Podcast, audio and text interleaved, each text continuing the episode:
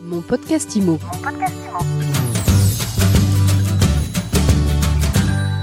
Bonjour et bienvenue dans ce nouvel épisode de mon podcast IMO. On s'intéresse au marché français du financement de l'immobilier des professionnels aujourd'hui et on en parle avec Denis Moscovici, président de DM Conseil et Stratégie et senior advisor à l'Institut de l'épargne immobilière et foncière. Bonjour. Bonjour. Donc vous êtes là avec vos multiples casquettes. En tout cas, pour ce qui concerne l'IEIF, vous venez de réaliser la cinquième édition d'une étude qui est très attendue, que vous réalisez tous les ans, donc sur le marché français du financement de l'immobilier des professionnels. Alors pour qu'on comprenne bien, qu'est-ce qu'elle cherche à appréhender, votre étude? Alors notre étude, elle existe maintenant depuis cinq ans. On l'a conçue avec euh, l'IEIF euh, il y a un peu plus de six ans maintenant et avec euh, de grands établissements bancaires, des fonds de dette qui souhaitaient que le marché français dispose également d'une étude, à l'instar des marchés britanniques et allemands, qui euh, sont déjà équipés d'une étude de marché euh, assez représentative de l'activité du financement des professionnels dans leur pays. Voilà, donc la France, c'est le troisième grand pays de financement en Europe, et nous avons comblé ce manque. Nous sommes les seuls à réaliser une étude de ce type. Donc la France a une étude digne de ce nom maintenant. Qu'est-ce qu'elle dit, cette cinquième édition? Alors cette cinquième édition, elle est comme toujours divisée en deux parties. D'abord, euh, elle repose sur des chiffres qui nous sont euh, transmis par 25 contributeurs. Euh, ces 25 contributeurs, c'est d'un côté des banques d'investissement, c'est aussi des banquiers de réseau et également des prêteurs alternatifs comme des fonds de dette ou des assureurs qui interviennent sur ce marché. Donc on a 25 établissements qui nous transmettent leurs informations sur des questionnaires sur le marché de l'année passée. Et puis il y a une deuxième partie de l'étude qui est une étude un peu plus prospective, hein, où on parle de l'année en cours, 2023, et euh, des perspectives euh, de ce marché dans les années euh, suivantes. Et ça, ça repose sur des entretiens. Alors qu'est-ce qu'elle nous dit? Elle nous dit que 2022 était déjà une année impactée par les événements, notamment sur la sphère économique, que sont l'émergence de l'inflation et la forte montée des taux d'intérêt. Donc le marché, la production annuelle est déjà euh, en 2022 en décroissance par rapport à 2021. 2023 Et 2023, alors ça c'est la partie euh, prospective. Malheureusement, euh, cette inflation, elle est toujours là. Malheureusement, la hausse des taux d'intérêt, elle a continué de manière extrêmement forte en 2023. Et donc, bah, ce qu'on anticipe, c'est que ce marché compte tenu des impacts énormes de ces phénomènes sur les marchés immobiliers, hein, là je parle des marchés immobiliers, pas des marchés du financement, on anticipe euh, en en discutant avec les prêteurs que le marché 2023 soit encore en nette baisse par rapport à 2022.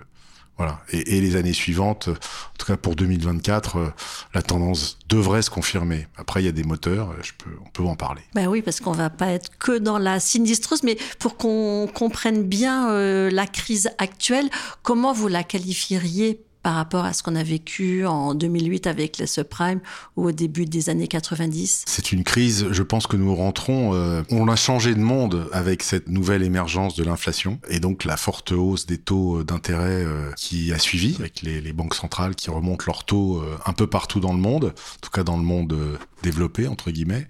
Donc on est sorti d'une phase qui a suivi cette crise financière énorme des années 2008. On est sorti de ce monde avec des taux d'intérêt nul, un coût de l'argent qui était quasiment euh, négligeable, et donc on, on, est revenu à un monde avec de l'inflation. Donc ça, ça a un impact énorme sur les allocations d'actifs, ça a un impact énorme sur les stratégies d'investissement, ça a un impact énorme sur les marchés immobiliers, et donc forcément, le financement est, qui, qui est là pour soutenir l'activité, euh, il est impacté aussi. Les premiers touchés vont être les promoteurs. Les promoteurs, ils sont ils sont doublement touchés. Pour ceux, voilà, pour ceux qui connaissent ce métier de la promotion, ils sont touchés parce que euh, je dirais que le, on a une crise du logement en France. C'est plus, c'est plus une une chose qu'on ignore. On sait qu'il y a une crise du logement en France, il y a une crise de l'offre, il y a une crise de la demande, il y a des difficultés à lancer des opérations de promotion. On a des difficultés d'avoir d'obtenir des autorisations de construire euh, parce que les maires ont plus de mal à les donner. Il y a moins de tolérance à la construction de nouveaux logements. Il y a la hausse des coûts euh, de ces opérations de promotion. Donc la promotion, elle est déjà entrée dans la crise. Et évidemment, bah, le secteur du financement ne pourra pas pallier à ces euh, problèmes structurelle de la crise du logement. On peut accompagner des promoteurs quand ils sont en bonne santé, mais si ça va moins bien, euh, les financiers sont obligés de s'adapter. Est-ce que, avec tout ça, est-ce que l'immobilier reste un bon placement? C'est une bonne question. Moi, j'ai la conviction que oui, sur le long terme, l'immobilier est, est, un bon placement. C'est un placement euh, qui offre des particularités de protection par rapport à l'inflation, notamment. Mais aujourd'hui, avec cette hausse des taux, on est dans une phase d'ajustement très forte qui ne s'est pas encore euh, fait. Et puis euh, sur le logement, sur le résidentiel, oui, on a on a le sujet euh, quand on est un particulier de pouvoir se financer et acheter sa, sa résidence hein, principale. C'est de plus en plus compliqué. Et quand on est un professionnel, ça devient de plus en plus compliqué aussi. Et quand on est un professionnel, ben, si on n'arrive plus à vendre ses logements ça bloque les rythmes de pré-commercialisation. Et quand les rythmes de pré-commercialisation aux acquéreurs particuliers euh, eh bien, on n'atteint pas les critères pour pouvoir lancer des opérations. Bon, il se trouve que pour ce qui est de la partie du financement, les financiers demandent, les banquiers, les prêteurs en général, demandent des taux de précommercialisation. Quand ils sont pas là, euh, il n'y a pas de financement. Au niveau des SCPI, est-ce que votre étude s'est intéressée justement à l'impact que ça peut avoir? C'est pas le sujet euh, direct, mais nous, ce qu'on voit dans l'étude, puisqu'on étudie euh, qui sont les destinataires de ces financements, les SCPI en général occupent une place très importante sur ce marché. Les SCPI et les OPCI, ceux qui collectent de l'épargne auprès des particuliers. Ce qu'on constate, c'est que cette année, il y a une difficulté à collecter cette épargne. Hein, c'est plus difficile. Il y a quelques remous sur le marché euh, des valeurs et sur l'attractivité de ces SCPI nous, ce qu'on ce qu'on voit, c'est que c'est un segment qui participe, comme les autres investisseurs, à un peu cet attentisme des investisseurs sur le marché qui attendent que euh, les prix de l'immobilier s'ajustent. Qu'est-ce qui peut faire justement que le marché se débloque? Une baisse des prix? Alors, euh, je crois que le, le, majeur, le, le facteur majeur, en effet, c'est que les prix s'adaptent. C'est-à-dire que les prix intègrent cet environnement financier qu'on a décrit au début avec de l'inflation. Donc il faut que les prix effectivement s'adapte, qu'il y ait des baisses de valeur dans certains segments où on achetait des actifs euh, avec des valorisations basées sur des anticipations euh, qui sont plus là. Donc euh, oui, il faut que les prix s'adaptent et il faut surtout que les prix s'adaptent. Si on parle des bureaux, qui sont la classe d'actifs phare des investisseurs institutionnels, il faut que la valeur des bureaux s'adapte, notamment sur les bureaux que l'on qualifie de corps, c'est-à-dire le centre euh, Paris, de centre de Paris, les endroits où, les bureaux sont les plus euh, importants, euh, significatifs. Et là, ben, on attend que ces valeurs de rendement de ces actifs s'adaptent au niveau des taux d'intérêt actuels. Ce temps d'adaptation, il peut prendre combien de temps? Bah, écoutez, nous, on, déjà l'an dernier, je dois dire que, euh, enfin, c'est pas pour euh, nous, nous, nous féliciter. Nous, on observe les choses à l'IEIF. On avait déjà indiqué qu'il faudrait que les prix euh, s'adaptent, que les valeurs de l'immobilier s'adaptent à cette nouvelle donne. Force est de constater que, comme toujours dans notre secteur, les choses vont plus lentement. Il y a une force d'inertie. Il y a une force d'inertie très très lente. donc les valeurs d'actifs, elles mettent du temps à baisser. Mais on constate que ce mouvement est engagé. Voilà, ce mouvement est engagé et devrait continuer encore, parce qu'on ne sait pas si la hausse des taux est, totalement terminée.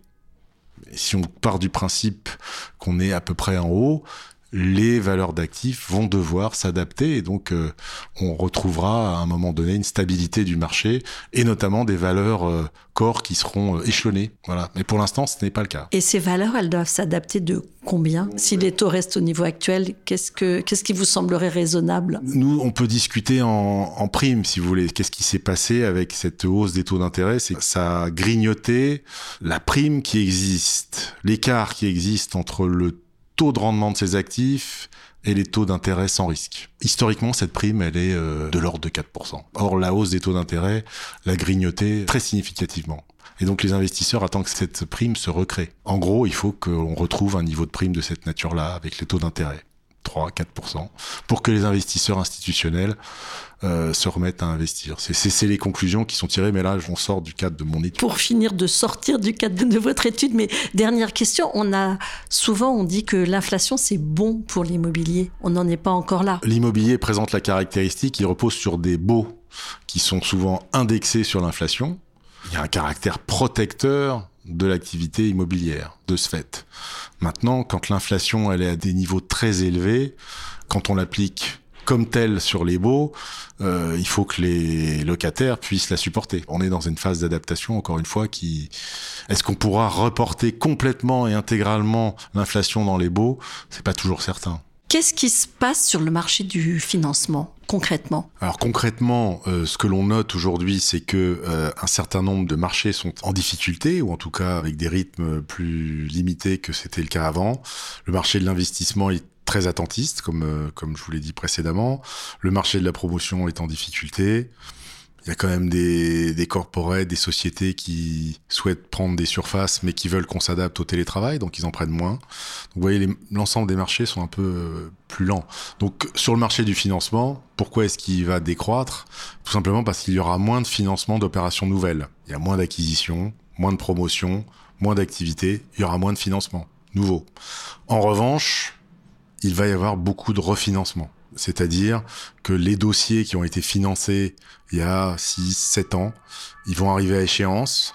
Et ceux-là, ils ont été montés avant la crise euh, de l'inflation. Et avant la hausse des taux. Avant la hausse des taux. Et donc, euh, bah, leur caractéristique va devoir s'adapter à cette hausse des taux. Donc, les taux d'intérêt montant, les caractéristiques de ces financements vont euh, se trouver euh, transformé. Ça peut être catastrophique pour euh, nombre d'acteurs Alors ça peut être important, ça peut vouloir surtout dire que euh, ils vont avoir besoin de réinjecter des fonds propres dans les opérations. Il va y avoir des besoins de recapitalisation importants et ça va ça va donc euh, susciter d'énormes discussions pendant cette année, l'année prochaine, peut-être l'année suivante. Au fur et à mesure que les dossiers viendront à échéance, ça va susciter des discussions entre les prêteurs et les emprunteurs pour traiter ce sujet de la recapitalisation sur les dossiers qui pourront l'être. Voilà. Donc, effectivement, on rentre dans une période où il y aura plus de refinancement moins d'activités nouvelles. Voilà, c'est un grand changement sur le marché. C'est la structure du marché même qui, qui, est touchée. Il y a un autre thème majeur sur le marché, c'est l'environnement. On parle beaucoup des critères ESG. Quel est l'impact sur les, les, investisseurs, surtout sur les banquiers? Il y a eu beaucoup de réformes de textes sur l'environnement, sur l'ESG entre 2020, 2021, 2022. Il y en a encore.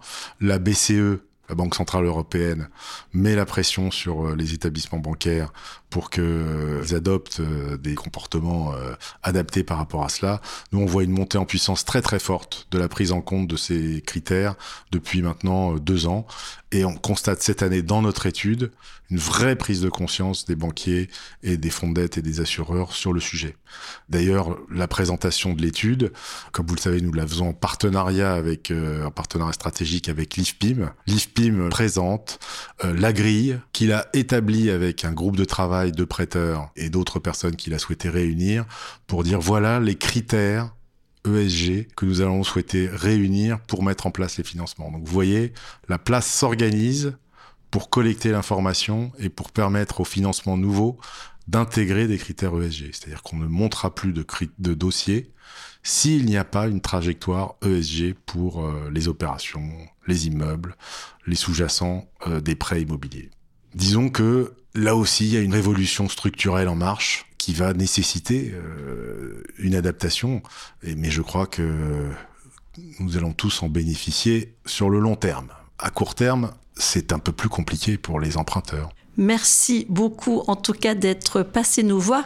Denis Moscovici, président de DM Conseil et Stratégie et senior advisor à l'IEUF. Au revoir. Quant à nous, on se retrouve très vite pour un nouvel épisode de mon podcast IMO, votre podcast immobilier. Alors vous le savez, vous pouvez nous écouter tous les jours sur MySuite Imo et sur toutes les plateformes.